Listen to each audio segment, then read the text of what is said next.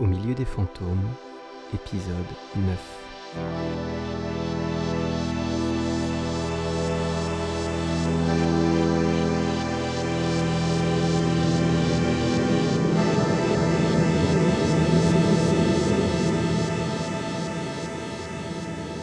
Samedi 18 avril, 20h. Deuxième étage de l'hôtel de ville. Michel de Tudel mâchonne un cigare éteint. Face à lui, un homme, plutôt grand, plutôt baraqué, plutôt sinistre. Bien. Bien, bien, bien. Donc, notre ami scénariste fait du zèle.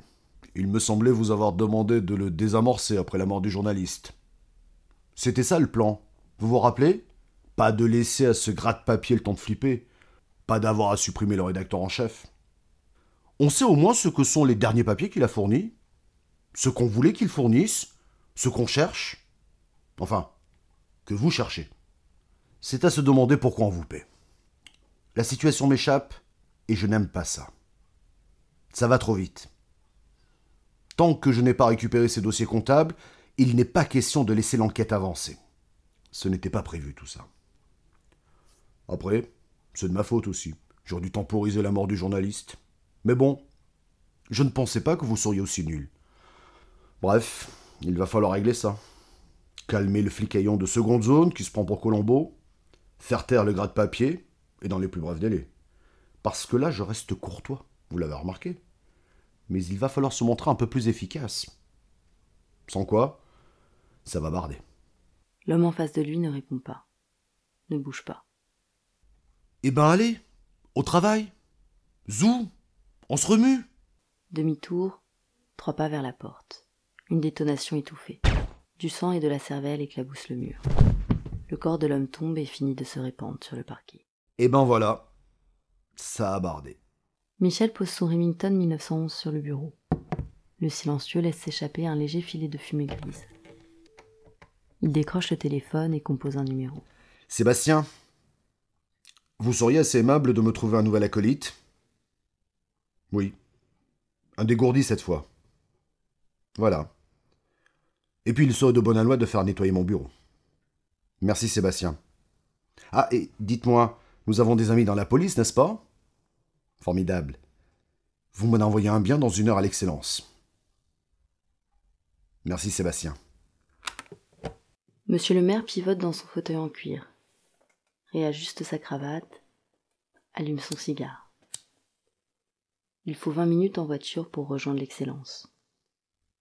Son chauffeur sera là dans une demi-heure. Une demi-heure de tranquillité dans une journée énervante. Trop de stress. C'est mauvais à son âge. C'est quand même dingue d'être obligé d'en arriver là. Trente ans qu'il contrôle cette ville. 18 ans qu'il en a les clés officielles.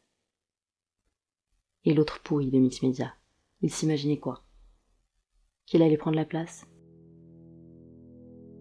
Michel repense à Arthur de Lalande. En quelle année était-ce? Les deux garçons étaient au collège. C'est Arthur qui débarque d'on ne sait où et qui prend la place de capitaine de l'équipe de foot. Un sacré gaillard. Solide, rapide, au demeurant très sympathique. Fauché par une voiture volée, en fauteuil depuis. Autant que Michel se souvienne, Arthur a été le premier. Cette histoire le fait sourire. Ça lui fait du bien de revenir un peu sur ses débuts, de voir le chemin parcouru, de mesurer le travail accompli. Il n'aura pas démérité. Cette fin de partie contre Mix Media est laborieuse, mais il la remportera. Il aurait pu la jouer plus simplement et éliminer l'adversaire de façon radicale. Pas son genre. Abattre les pions, ok. Mais l'ennemi, le vrai, on le casse, on l'écrase, on l'humilie. On lui laisse le temps de regretter son impudence. Les phares de sa voiture illuminent le parvis de l'hôtel de ville. Il se lève et quitte son bureau. Guilleret. Les affaires reprennent. Son téléphone portable vibre. Un SMS laconique de Sébastien. Flic non coopératif. Menace émise. Bien. Bien, bien, bien. On fera avec. La voiture démarre. Le jardin botanique, la vieille ville, la cathédrale. Puis la marina et son yacht. Excellence.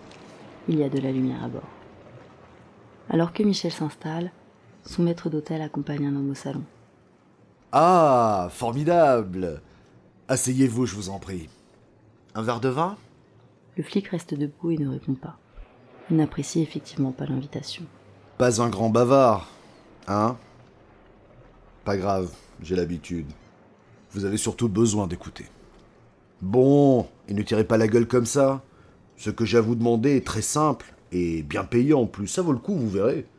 Des papiers à récupérer, me les ramener, rien de bien sorcier. Un peu serré côté timing, mais vous m'avez l'air d'être un jeune homme plein d'entrain.